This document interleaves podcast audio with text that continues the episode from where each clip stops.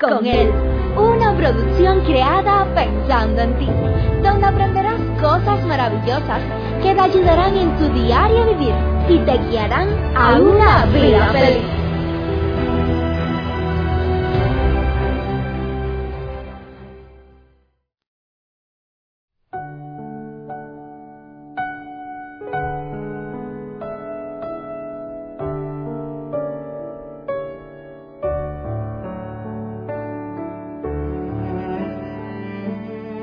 ¿Qué pudiéramos pensar acerca de una relación donde el hombre le dice a la esposa, yo te amo?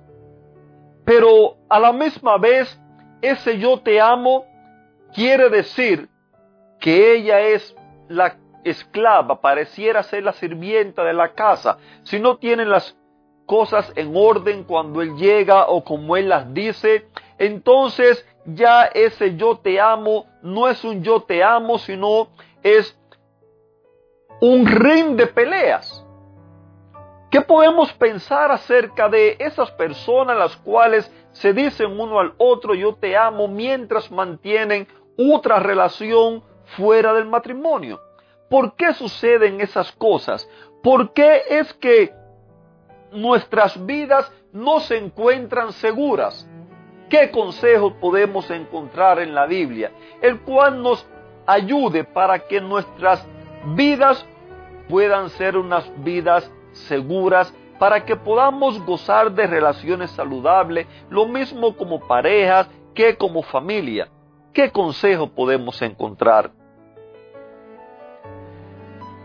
Hay quienes dicen amar, mientras los golpes y la sumisión parecieran ser las caricias del día a día. Recuerdo una pareja eh, que, si usted lo veía muy normalmente, parecía que eran el matrimonio perfecto.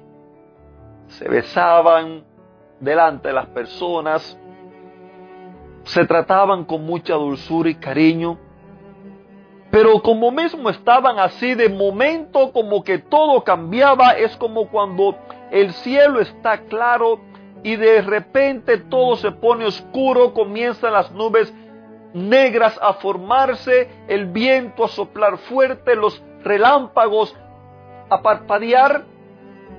Asimismo parecía la vida de estas personas. De tal manera que lo mismo usted podía escuchar palabras ofensivas que gritos, podía escuchar y ver los golpes, podía sentir los platos sonar contra el piso, contra la pared, podía escuchar maldecirse el uno al otro, pero al rato usted pasaba por allí de nuevo y era como cuando pasó un tornado que lo devastó todo y se fue, salió el sol, todo quedó claro. ¿Por qué es que suceden cosas así? ¿Por qué nuestras vidas son tan inseguras? Según los estudios, existen tres necesidades básicas, inseparables para el buen funcionamiento de una relación. Nuestra amiga Anita, nuestra amiga Anita y su esposo, ellos gozaban de una relación linda, luchaban cada día porque su relación fuera buena pero había un problema el cual estaba afectando sus vidas. Había un problema el cual los llevaba a tomar decisiones drásticas, muchas veces decisiones equivocadas. Estas tres cosas, las cuales son inseparables, es el amor, la comprensión y el cuidado. Yo estoy seguro que muchos de nosotros Conocemos estas tres palabras al menos en la teoría. Amar, comprender y cuidar. Muchos dicen amar mientras les importa poco el sentir de los demás. En el día de ayer hablábamos acerca de la empatía. Cuán necesario es que aprendamos a comprendernos los unos a los otros, que aprendamos a ponernos en el lugar de la otra persona, tristemente. En muchas ocasiones podemos ver cómo la exigencia está por encima de, lo, encima de lo que le llamamos amor en una relación, en una relación tanto matrimonial como paternal. Qué triste es ver aquellos padres que dicen amar a sus hijos, mientras que en muchas ocasiones los dejan abandonados. Qué triste es ver aquellos padres que dicen amar a sus hijos, pero es un amor condicional. O sea, si haces las cosas que te digo, si te portas como yo quiero, si cumples mis expectativas, entonces yo te amo, entonces obtienes lo que quieras de mí. Pero si no haces las cosas como yo digo, entonces ya vemos cuán distinta es la situación. Y asimismo, tristemente, también pasa en los matrimonios. No son pocos los matrimonios que he visto cómo sus vidas son vidas de sufrimiento. Muchos han ido al fracaso, otros, aunque no se han separado, pero se mantienen allí en una vida de fracasados. Quizás todo el mundo se da cuenta menos ellos. Todo aparenta, como si estuviera bien, pero todo ese bien está bien mientras la parte dominante tenga los resultados que quiere. Una vez que esos resultados cambien, ya las cosas no van bien. Ya el supuesto amor que se decía tener ya no es amor. Ahora comienzan los pleitos, comienzan los problemas, comienzan los disgustos. Hay quienes piensan que cuidar y suplir las necesidades, ya eso es amar. Hay otras personas que dicen, ok, yo comprendo, tú me fallaste. No debías haber hecho lo que hiciste, pero yo comprendo el momento, la situación en la cual estás pasando, pero me vas a pagar lo que me hiciste. Pregunto, ¿así es como funciona Dios? ¿Esa es la manera que Dios tiene de tratar con nosotros?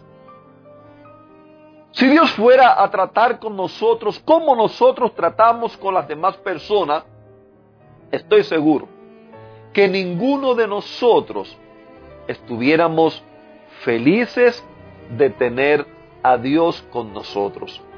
¿Por qué? Porque nosotros los seres humanos somos ingratos, somos malagradecidos, somos desobedientes, queremos hacer nuestra propia voluntad, que somos egoístas.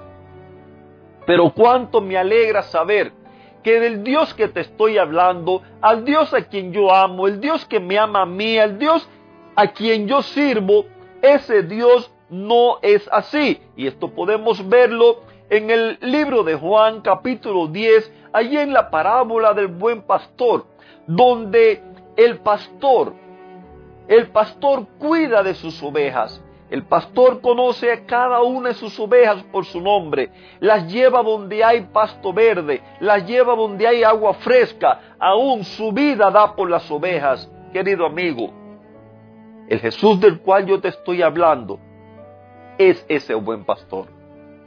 Es ese buen pastor el cual cuida y vela de cada uno de nosotros. Es posible que usted diga, ¿y dónde está? ¿Por qué me suceden estas cosas? Permítame decirle, la gran mayoría de las cosas que suceden en nuestras vidas son consecuencia de nuestras propias decisiones. Nuestras vidas están formadas o son el resultado de las decisiones las cuales nosotros tomamos. Hay algunas cosas las cuales llegan a nuestra vida que son cosas ajenas, como lo que le sucedía a nuestra amiga Anita. Era algo ajeno a ella, algo sobre lo que ella no tenía control. Pero nunca olvides, querido amigo, vivimos en un mundo, un mundo donde el mal predomina, un mundo donde el sufrimiento está a la luz del día, un mundo donde la miseria toca la puerta de cada uno de nosotros, aunque nosotros no nos guste. Sin embargo, en medio de todas esas aflicciones, en medio de todos esos problemas, puedes contar y tener la seguridad que Dios nunca te abandona, que el deseo de Dios es que tú seas feliz, que el deseo de Dios es que tú vivas una vida abundante, querida familia. Todos nuestros problemas suceden y vienen sobre nosotros porque nuestras vidas vivimos desasociados del Dios de la paz, del Dios del amor, del Dios de la felicidad. Pero yo estoy seguro que si le damos la oportunidad a Él, que Él sea el que guíe nuestras vidas, entonces, a pesar de los problemas que existan, a pesar de las situaciones negativas que vengan a nuestra vida, nuestras vidas vamos a gozar de una vida feliz, una vida llena de amor para compartirla con los demás. Te mando un fuerte abrazo y te deseo un lindo y bendecido fin de semana.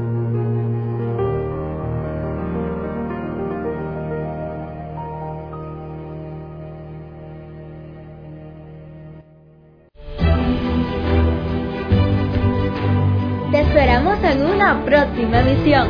Recuerda que nos puedes encontrar en nuestras plataformas digitales iBox, Anchor y Facebook. Bajo el título Vívela con Él. Que la paz, el gozo y la bendición de Dios sean contigo.